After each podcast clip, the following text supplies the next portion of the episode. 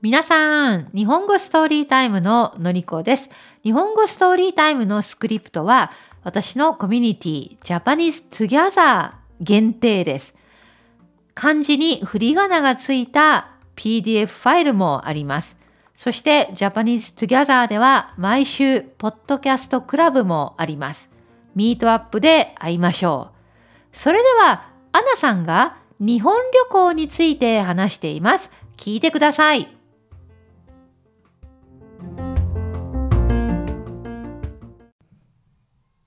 日本語ストーリータイムアナの物語日本旅行先週末日本行きの航空券を買いました彼氏のカールと一緒にこの秋11月日本に旅行に行きます私もカールも日本に行くのは初めてです本当にワクワクしています約2週間の予定です今どこに行くか計画を立てています私は日本の田舎に興味があります。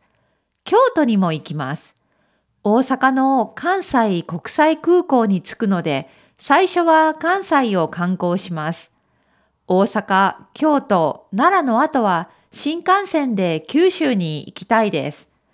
私の日本語の先生は九州の福岡、長崎、大分を勧めてくれました。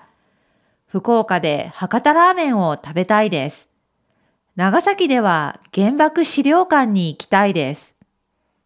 大分では温泉旅館に泊まりたいです。今からワクワクしています。今まで3年間日本語を勉強しています。日本語も少し話せます。だから日本で日本語を使って会話をしてみたいです。もう一度読みます。もっと早く読みます。先週末、日本行きの航空券を買いました。彼氏のカールと一緒に、この秋11月、日本に旅行に行きます。私もカールも日本に行くのは初めてです。本当にワクワクしています。約2週間の予定です。今どこに行くか計画を立てています。私は日本の田舎に興味があります。京都にも行きます。大阪の関西国際空港に着くので、最初は関西を観光します。大阪、京都、奈良の後は新幹線で九州に行きたいです。私の日本語の先生は九州の福岡、長崎、大分を勧めてくれました。福岡で博多ラーメンを食べたいです。長崎では原爆資料館に行きたいです。